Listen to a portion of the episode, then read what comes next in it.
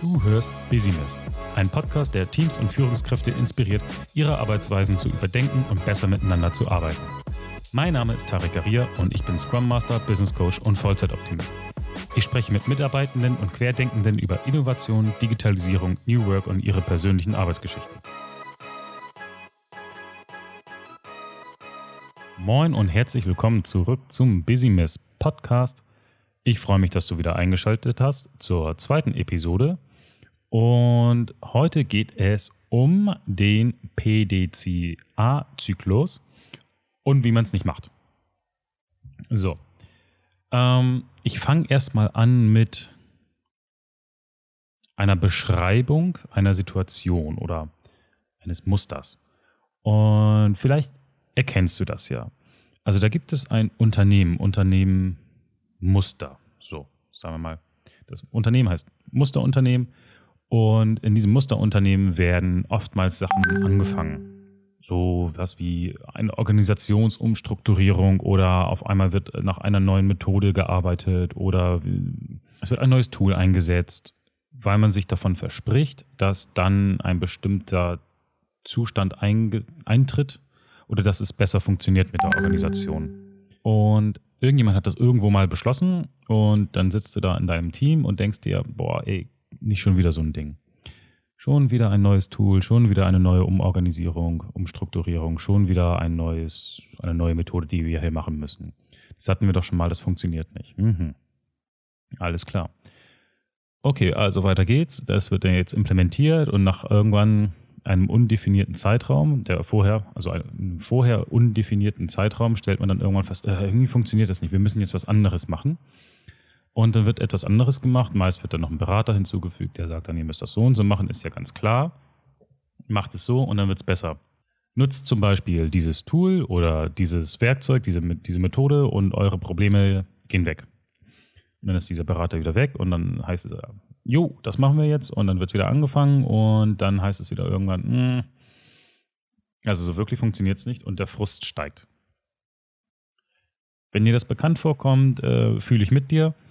Das passiert leider relativ häufig in Unternehmen. Übrigens auch im Privatleben, wenn man sich etwas vornimmt und dann macht man etwas und dann sagt man, äh, das funktioniert nicht und naja. Ähm, was passiert hier? Wenn wir uns mal so einen PDCA-Zyklus angucken. PDCA steht für Plan, Do, Check, Act. Das ist ein, ein, ein Zyklus, der einem dabei hilft, sich kontinuierlich weiterzuentwickeln und das Ganze aber auch ein bisschen systematisch machen.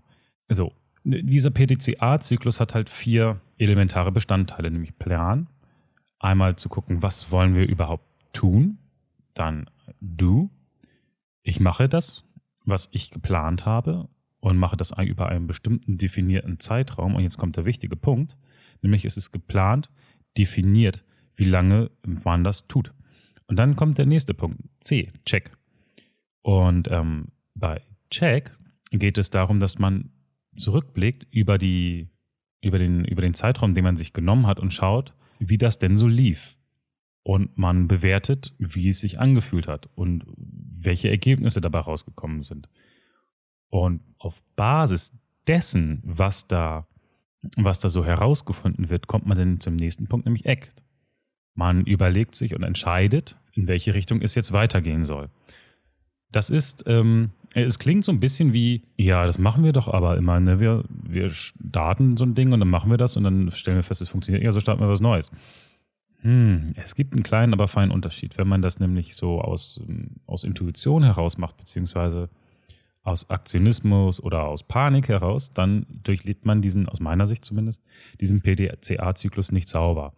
Das ist das eine. Das andere ist, bei so einem PDCA-Zyklus sollten möglichst alle Beteiligten mit dabei sein, um äh, das richtig bewerten und einschätzen zu können. Das heißt, wenn du als Teammitglied eine Führungskraft hast, die sagt, wir machen das jetzt so, oder es wird über deinem Kopf hinweg entschieden, ähm, dann ist das oder kann das sehr schwierig für dich sein, weil du es nicht einordnen kannst in den Gesamtkontext. Oder du sagst halt, warum denn? Das funktioniert doch genauso, wie, wie, wie, wie ich das haben möchte. Ne? Oder wie es für mich sich gut anfühlt, wie ich gut arbeiten kann. Wenn du jetzt zuhörst und Führungskraft bist, dann möchte ich dich dazu ermutigen, beziehungsweise auch ein bisschen ermahnen, dass ähm, das hochgradig schwierig ist, wenn, wenn, wenn du als Führungskraft solche Entscheidungen triffst, ohne dein Team mit abzuholen und eben diesen PDCA-Zyklus nicht sauber durchlebst. Weil ähm, das machst du einmal, dann ist es vielleicht noch okay, zweimal, hm. Aber sollte sich das wiederholen, dann ist das ein Muster und das führt dazu, dass dein, also es kann dazu führen, dass dein Team äh, die Glaubwürdigkeit in, naja, nicht die Glaubwürdigkeit, aber, aber das Vertrauen zu dir verliert. Also du verlierst eine Glaubwürdigkeit als Führungskraft, weil, ähm, ja, weil, weil du nicht mehr dahinter kommst, einmal saubere so ein Change zu machen. Äh, das ist natürlich scheiße. Und ähm, dafür möchte ich dich ganz gerne bewahren und auch dein Team bewahren, weil dadurch passiert einfach, also ja, viel, viel unnötige Frustration. Und es führt auch zu viel, viel, viel Waste, also viel Verschwendung in Arbeitszeit, viel Verschwendung in daraus resultierenden unnötigen Meetings, ähm, die man viel effektiver nutzen kann, wenn man, wenn man sich ähm, auf das konzentriert, was gut funktioniert. So. Was ist denn wichtig, um so einen guten PDCA-Zyklus implementieren zu können? Ähm, wie gesagt, zum einen alle Beteiligte mit ans Board zu, äh, an Bord zu holen. Teams, die Teammitglieder, ähm, die Führungskräfte, eventuelle andere Stakeholder, die davon betroffen sind, dass man plötzlich etwas ändert zu arbeiten. Und ganz wichtig ist äh, das, der Reason Why. Warum macht ihr das überhaupt, was ihr da machen wollt? Wenn das nicht klar ist, also, und das ist die Basis allen, ne? Wenn, wenn, wenn das nicht klar ist, warum macht ihr jetzt plötzlich eine Umstrukturierung? Warum möchtet ihr auf einmal dieses Tool nutzen? Warum möchtet ihr auf einmal nach einer bestimmten Methode arbeiten? Wenn das nicht klar ist, was ihr damit erreichen wollt, dann könnt ihr es eh vergessen, aus meiner Sicht, weil ihr sonst, weil ihr nebulos dahin schwebt, ohne genau zu wissen, in welche Richtung ihr euch dann bewegen müsst.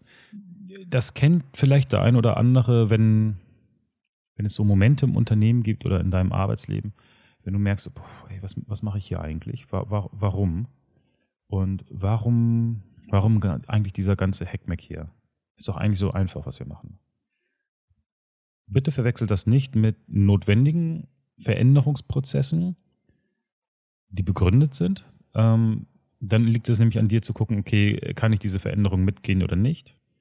Was muss ich dafür tun äh, für mich selbst, damit ich diese Veränderung mitgehen kann, wenn ich herausgefunden habe, dass ich sie mitgehen möchte? Was kann ich als Führungskraft tun, um möglichst alle meine Leute mitzunehmen? Ne? Aber das ist etwas anderes, da kann ich gerne nochmal in einer anderen Folge drüber reden. Ähm, jetzt geht es ja erstmal um diese Zyklen. Genau. Dieser PDCA-Zyklus ist übrigens auch nichts anderes als so eine, so eine Feedback-Schleife. Das ähm, wer jetzt nach Scrum oder nach äh, Objectives and Key Results arbeitet zum Beispiel, äh, da gibt es auch diese Feedback-Schleifen. Es gibt das, ähm, das Sprint-Planning. Äh, zu Beginn eines Sprints, da wird geplant, was gemacht wird. Dann gibt es äh, die, äh, den, den Sprint an sich. Das ist quasi das Do im PDCA-Zyklus. Dann gibt es das Check. Das ist die Retrospektive ähm, beziehungsweise auf fachlicher Ebene wäre das zum Beispiel das Review. Und Act auf Basis des, äh, der Retrospektive und des Reviews kann man sich überlegen, was wir denn in der nächsten Iteration besser machen wollen.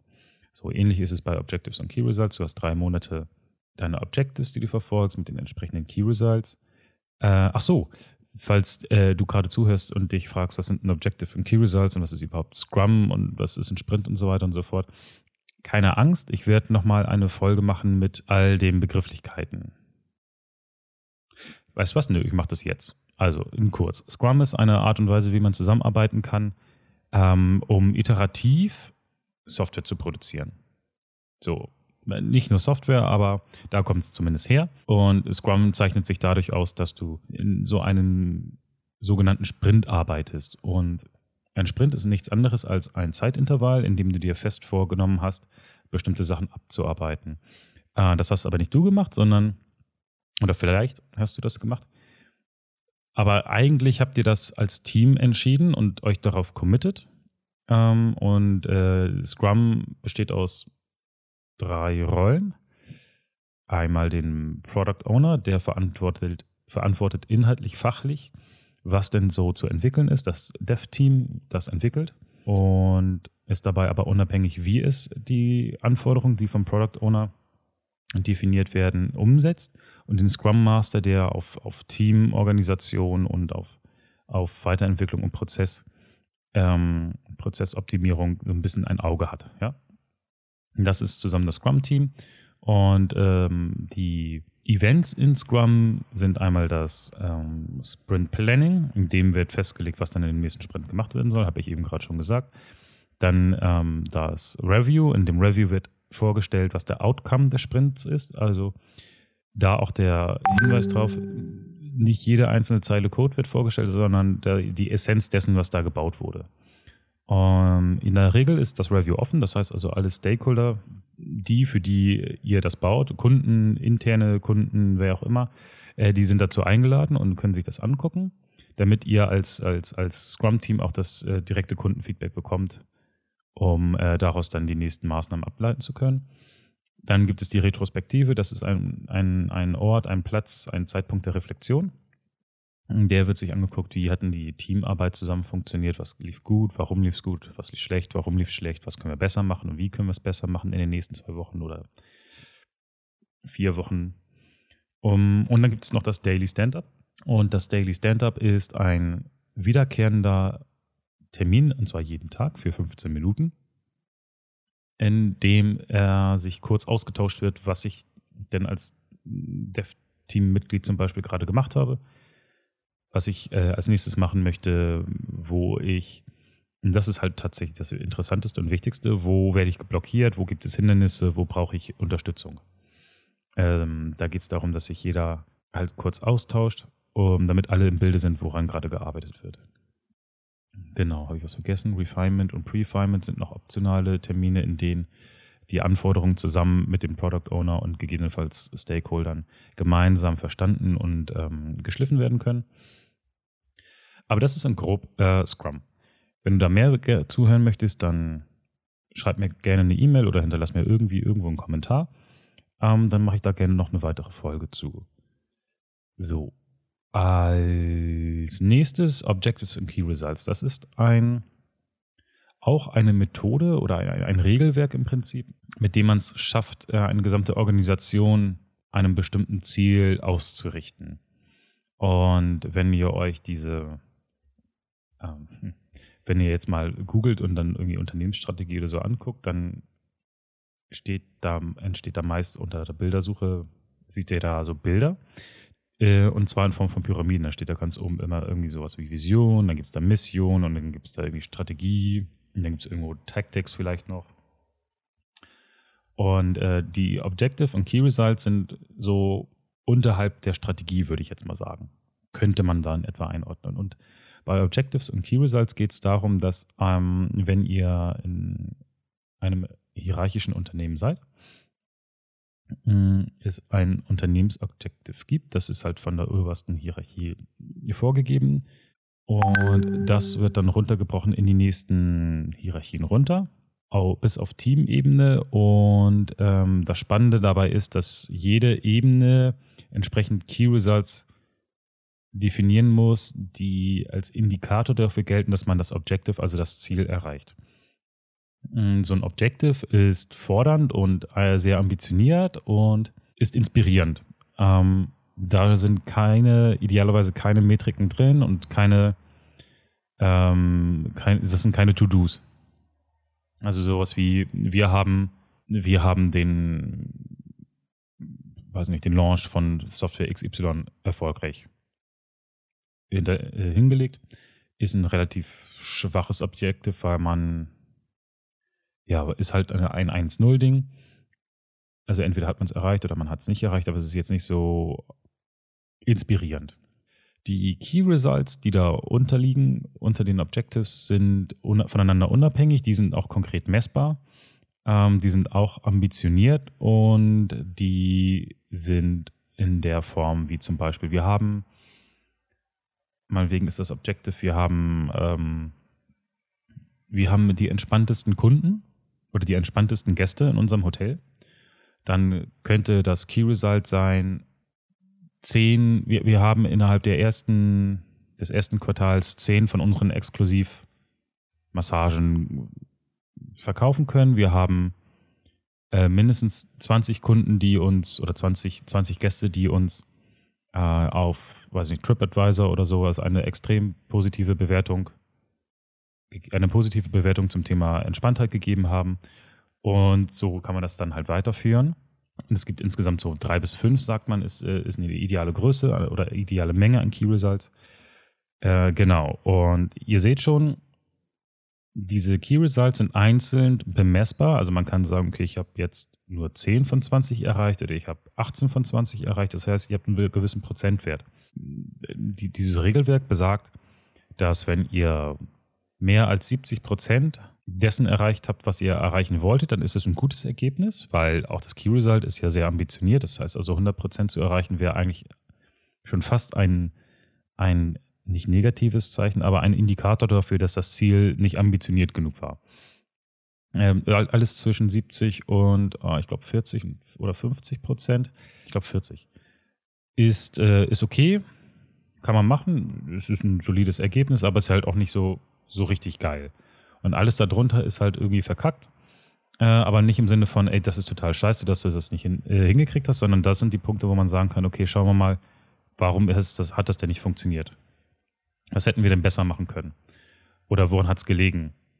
Und ähm, in Summe kann man so dann sagen, okay, wie viel, zu wie viel Prozent ist die Wahrscheinlichkeit da, dass wir unser Objective erreicht haben? So. Wer jetzt eben aufmerksam zugehört hat, hat, hat vielleicht gesehen, dass äh, in der Bewertung des Key Results auch drin ist, so, so, so ein gewisser PDCA-Zyklus auch drin ist. Ne? Warum haben wir unser Key Result nicht erreicht? Was hat uns daran gehindert? Was können wir das nächste Mal besser machen? Wir entscheiden etwas und können es dann halt beim nächsten Mal umsetzen, wenn das gesamte Objective nicht erreicht wurde oder halt noch weiter Bestand hat. So. Aber auch da, wenn du zu Objectives und Key Results mehr hören möchtest, sag mir gerne Bescheid, dann mache ich darüber auch noch eine neue Folge. Das würde mich freuen, wenn ich dir da weiterhelfen kann. So, Zusammenfassung startet nichts ohne triftigen Grund und kommuniziert immer das Warum ihr etwas macht. Egal, ob es ein Einsatz von neuen Tool, Werkzeug, ähm, Software, Methode, Umstrukturierung, was auch immer ist. Durchlebt diesen PTCA-Zyklus sauber. Das heißt, plant es, macht es, überprüft es nach einem gewissen Zeitraum, zieht eure Schlüsse draus und entscheidet dann, sodass ihr dann auf Basis dessen wieder einen neuen Zyklus machen könnt. Nehmt alle mit ans Board und achtet darauf, dass ihr jederzeit wisst, woran ihr arbeitet. In diesem Sinne, eine schöne Woche und bis zur nächsten Folge.